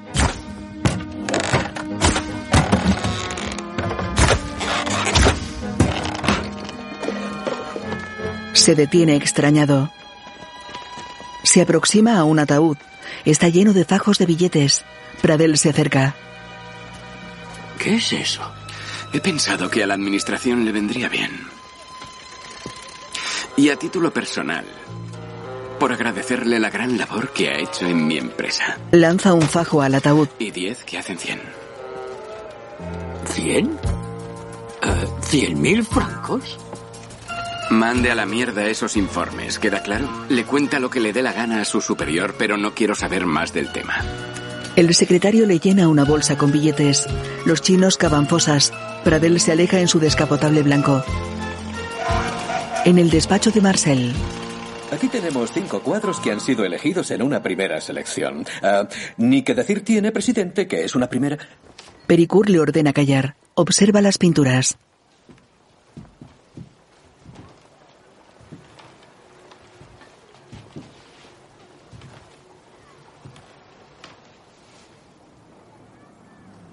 Se fija en una pintura. Este es magnífico. Es un despliegue de emociones increíble. Aunque estén muertos, nos importan porque la patria está a salvo. Estése calladito, Labourdain. De acuerdo. Marcel coge una lupa y un dibujo de su hijo. Acerca la lupa a la pintura. Mira la firma en el dibujo de Eduard. La compara con la del concursante. Qué curioso. ¿Es falso? Le he dicho que se esté calladito. De acuerdo.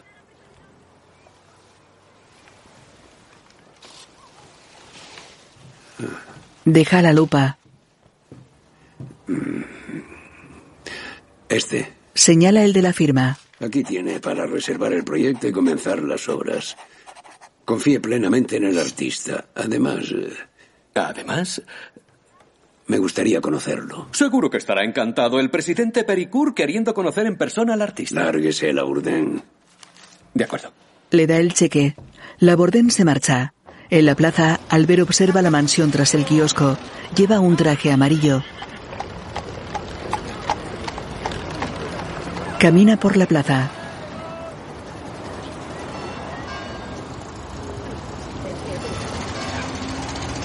Pisa la calzada.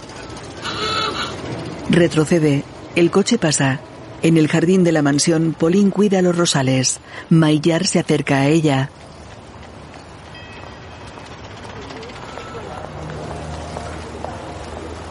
Ah. ¿Qué tal, Pauline? Pasaba por el barrio. Albert Maillard, Sí, con su traje nuevo. sí. ¿Qué le parece? Ella se encoge de hombros. ¿Puedo serle franca? Por supuesto. Solo le falta el palo. Parece un canario gigante. Ah. Bueno, tras dos años de uniforme uno pierde el buen gusto. Albert agarra los barrotes de la verja. ¿Podría ayudarme a elegir un traje nuevo? Sí. ¿Le vendría bien? ¿Mañana? ¿Cuando acabe el servicio? Sí. ¿O en un par de horas? No, no, mejor mañana.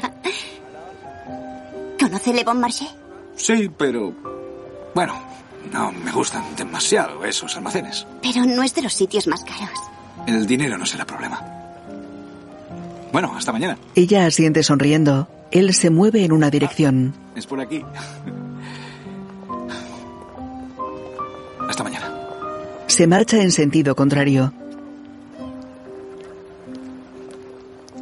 En su dormitorio, Enrico pula con una joven rubia.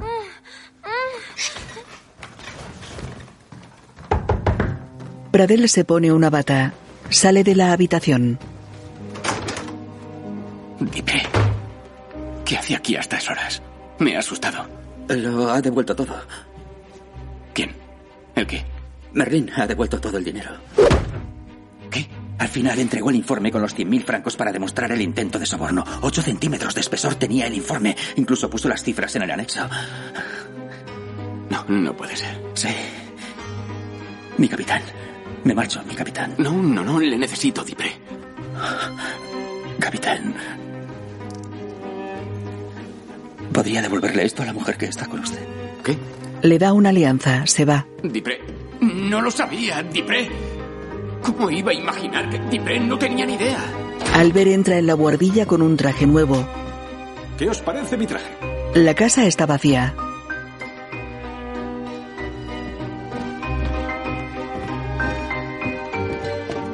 Maillard abre el maletín. Encuentra una nota encima de los billetes. La lee. Estamos en el Lutetia. Lo cierra. De noche en una plaza. Se habían mudado al Hotel Lutetia. Allí la creme de la creme de París celebraba sus fiestas.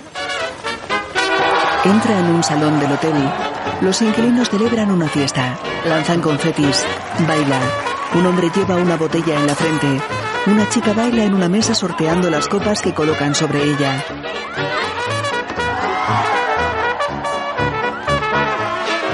Un hombre se arrastra boca arriba con una copa en la frente. Un joven dirige la banda. Se vuelve. Lleva una máscara. Funde a negro. Un foco ilumina a Eduard. Otro ilumina a Luis. Por haber provocado la guerra. Iluminan a cabezudos del Kaiser y Ferdinand. Por no haberla evitado. A uno de Jorge V de Inglaterra. Por haberla disfrutado. Iluminan a los cabezudos de Joffrey y. Alumbran a uno con el letrero Papá. A todos os condeno a muerte. ¡Ejecutadlos!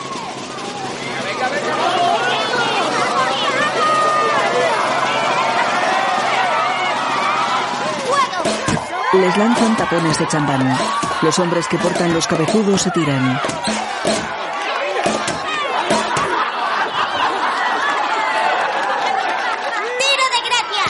Les arrojan tartas.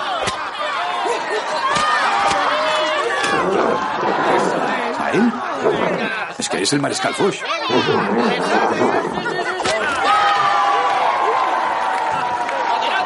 Albert lanza una tarta a uno. Eduard le abraza.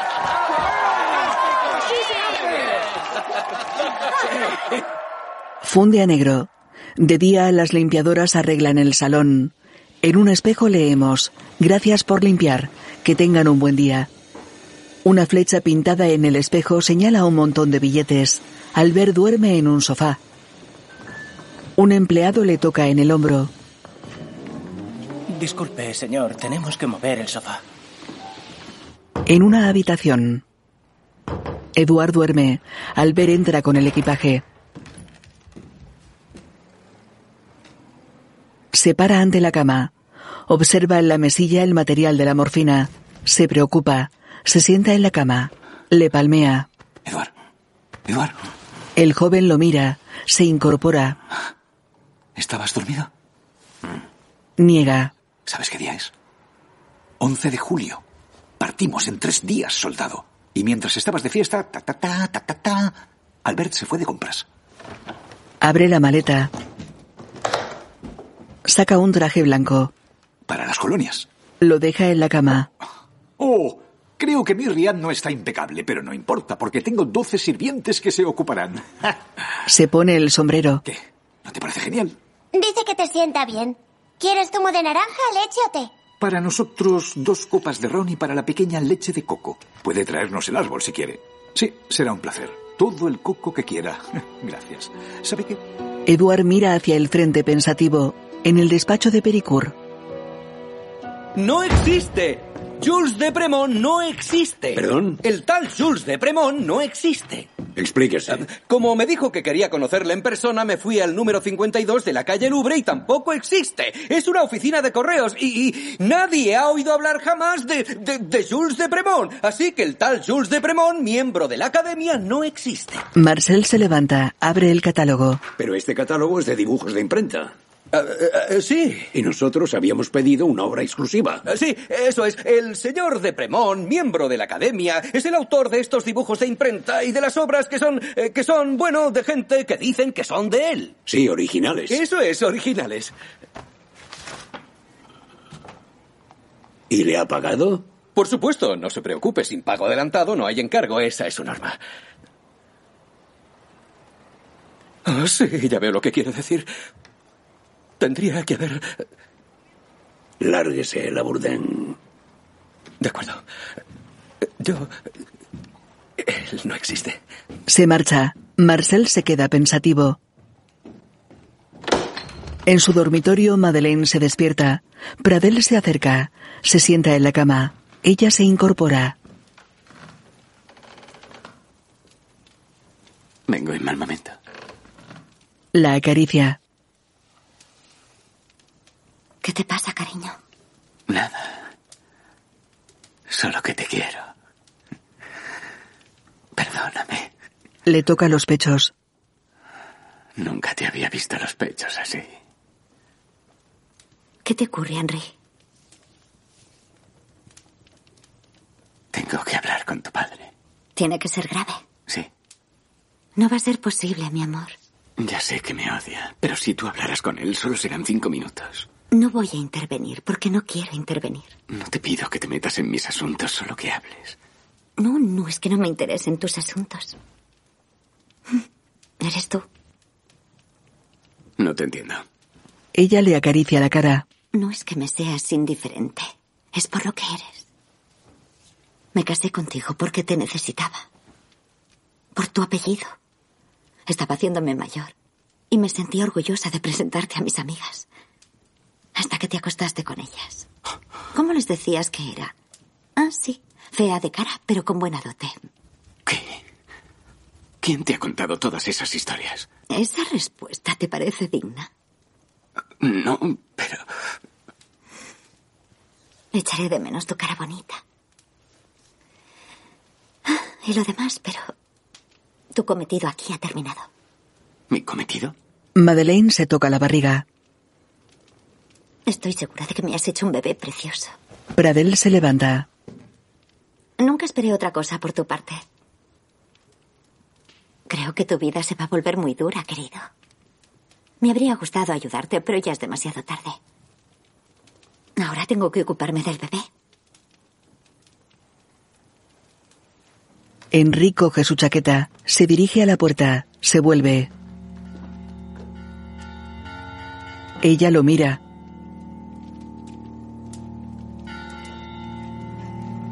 Él se marcha. En la escalera fuma un cigarrillo sentado en un peldaño.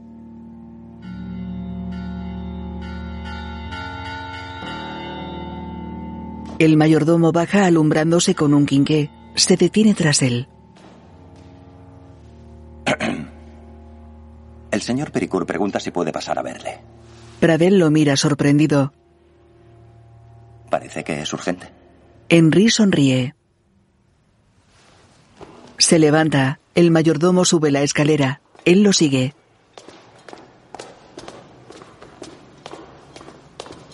En su despacho, Marcel está sentado ante el escritorio. Pradel está frente a él.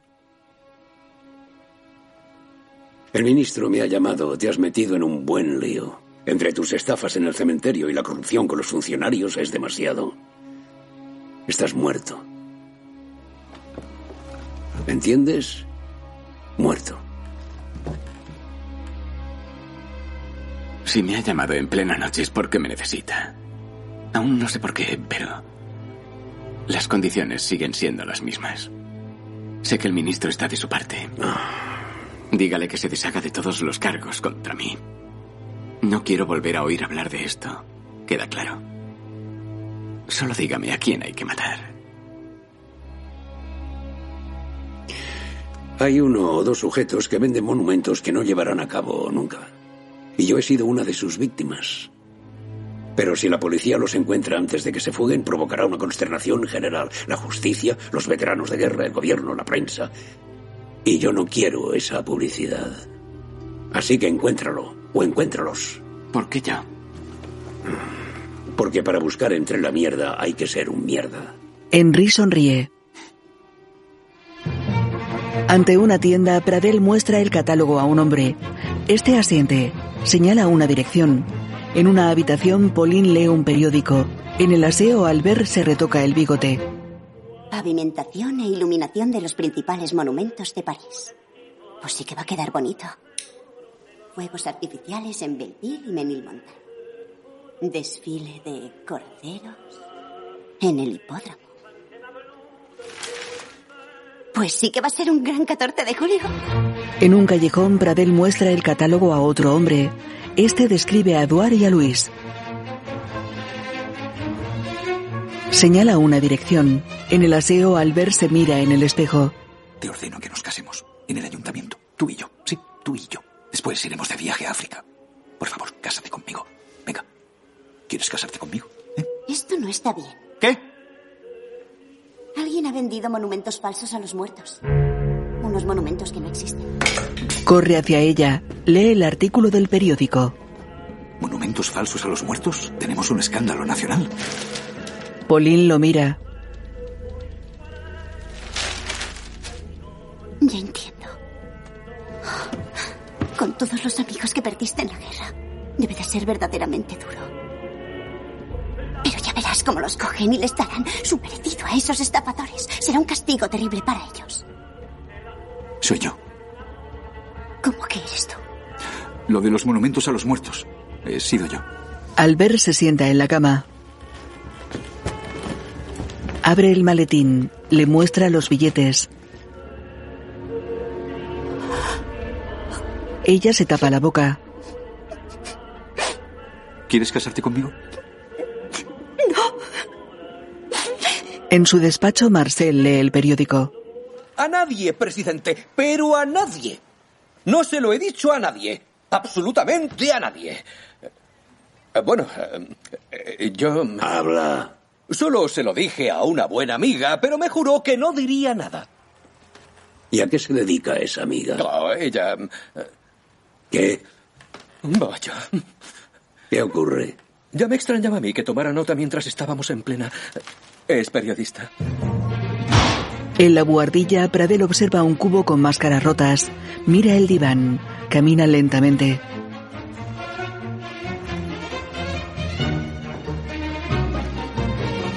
Se fija en un trozo de papel encajado bajo la pata de una silla. Lo coge. Lo despliega. Es un pedazo de la portada del catálogo. Observa el calendario clavado en la pared. Se fija en el día 14. Abren la puerta. Pradel se esconde. Luis entra. Mete varias caretas en una bolsa de papel.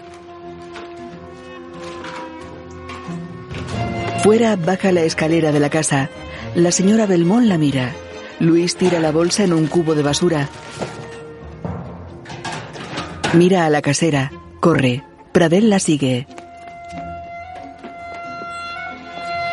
En una plaza, Luis corre hacia el hotel. Cruza la calzada. En un pasillo golpea una puerta. Entra. Pradel sube la escalera ocultándose tras la baranda. Mira la puerta de la suite. En su despacho, Marcel está acompañado por Henry. No voy a poder hacer gran cosa, Marcel. Tu yerno ha ido demasiado lejos y ahora hay mucha gente al corriente. André, tú no llegaste a este puesto por ti mismo y sabes que no hay nada más frágil que este ministerio. Mira, sé, sé que te debo mucho, pero No estoy hablando del pasado, hablo del futuro.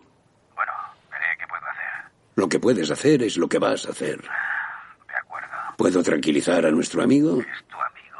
Marcel mira a Pradel. Que no vuelva a saber de él, ¿de acuerdo? Un placer, André. Lo mismo digo. Adiós. Pericur cuelga.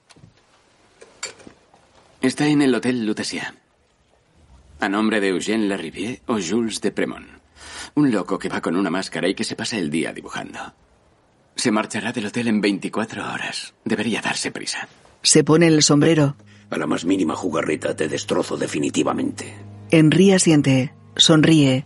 Coge su cartera. Se marcha. En la calle, Albert está sentado en un coche. Pauline lo observa llorando. Ella se dirige a la mansión. En la puerta se topa con Pradel. Albert se oculta en el vehículo. Pero bueno, Polly. Esta no es la entrada del servicio. ¿Está triste? Le levanta la barbilla. Albert lo observa. Sepa que siempre estaré ahí para consolarla. Le seca una lágrima. Se chupa el dedo. En el coche, Albert se oculta.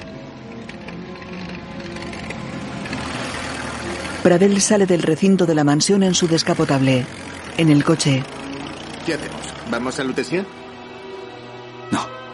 Pero siga ese coche, por favor. el automóvil acelera. Maillar está serio. El chofer sigue a Pradel. En un solar varios hombres señalan en un plano. Henry lo mira. Pradel los observa.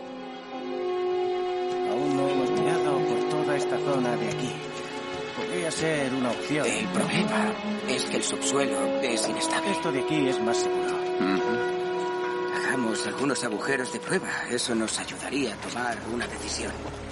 Yo de momento evitaría el problema y empezaría a cavar en la zona este. El terreno es de mejor Teniente. calidad y no... Lo miran.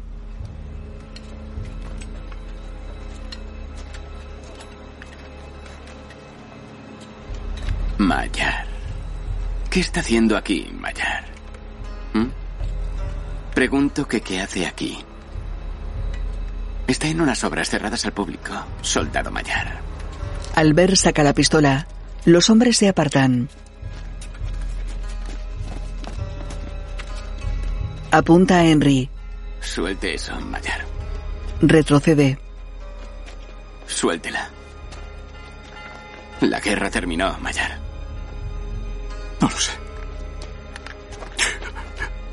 No lo sé. Suelte eso ahora mismo. Es una orden. Suelte. Cae en un agujero. Dos montones de tierra caen sobre él. Mayar. Sáqueme de aquí, Mayar. Soldado Mayar. De la mano. Mayar. Mayar. Mayar. Mayar. No me sueltes.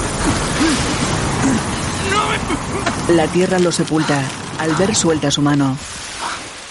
Se levanta.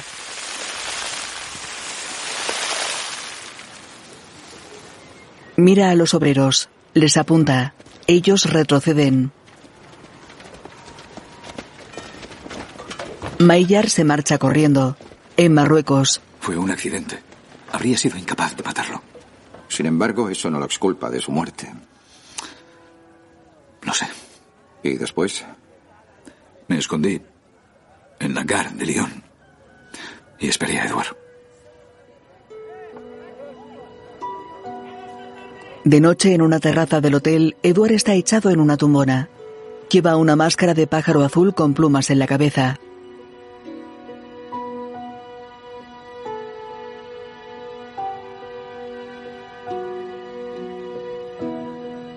Luis accede a la terraza, se acerca a él, observa el material de la morfina sobre una mesa, se preocupa, le mueve el hombro. Eduard, Eduard, Eduard.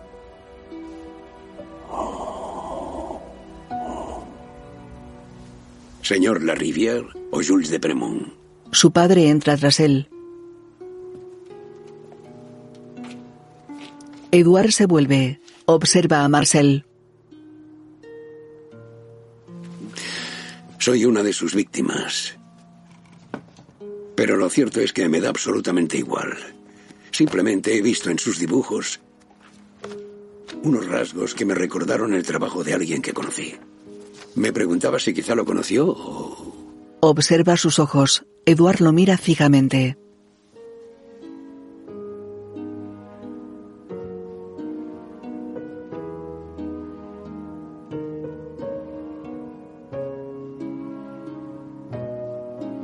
El chico llora. Marcel se sienta. Su barbilla tiembla. Eduard niega.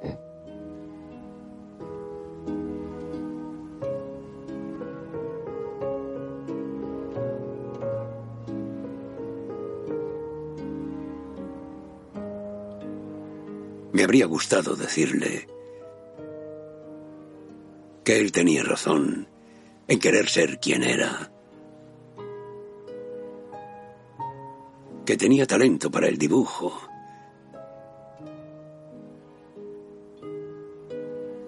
Y que había que ser un completo imbécil para no verlo. Una lágrima brota del ojo de Eduard. Y sobre todo quería decirle que era mi hijo. Y que estaba orgulloso de él.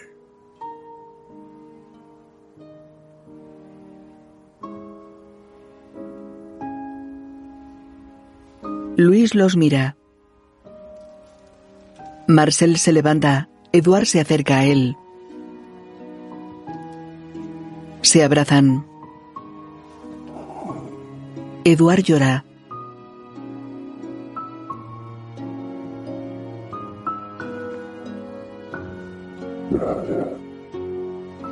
Se separan. Eduard acaricia a su padre.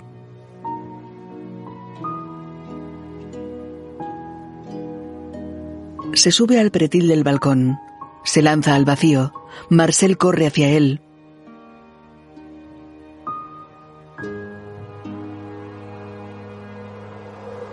Funde a negro.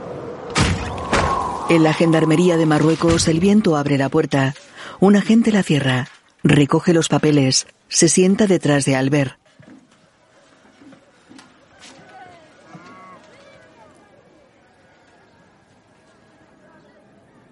Eso es todo. Nos vemos allá arriba.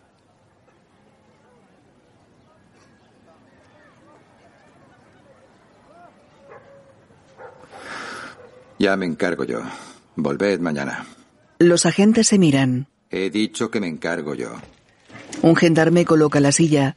El otro saca el papel de la máquina de escribir. Se marchan.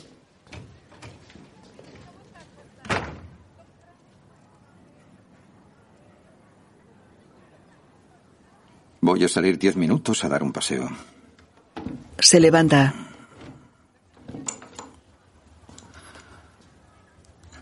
Con la torpeza de dejarme las llaves de las esposas. La deja delante de Albert. Este lo mira extrañado. Y el teléfono, por desgracia, ahora está Lo arranca. estropeado. Así que no podré dar el aviso esta mañana, lo que es una lástima, porque la frontera está a pocas horas andando. O si se tiene dinero, a una hora en taxi. Coge su gorro. ¿Por qué hace esto? ¿Cómo se llamaba el joven soldado al que mató Pradel en la cota 113? ¿El joven Torie?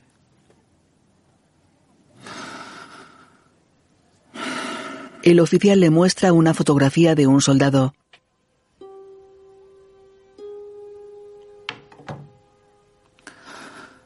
Era mi hijo. Buen viaje, soldado Mayar. Hace el saludo militar. Al verlo imita. Se dirige a la puerta. Maillard lo mira.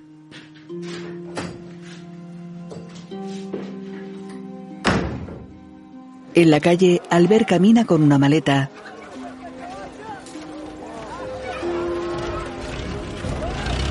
Un coche pasa a su lado.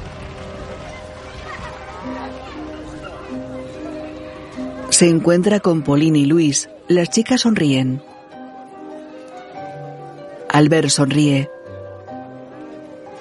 Besa la mano de Pauline. Besa la de Luis.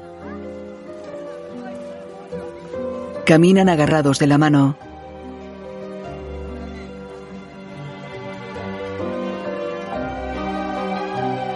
Se dirigen a una puerta de la ciudad.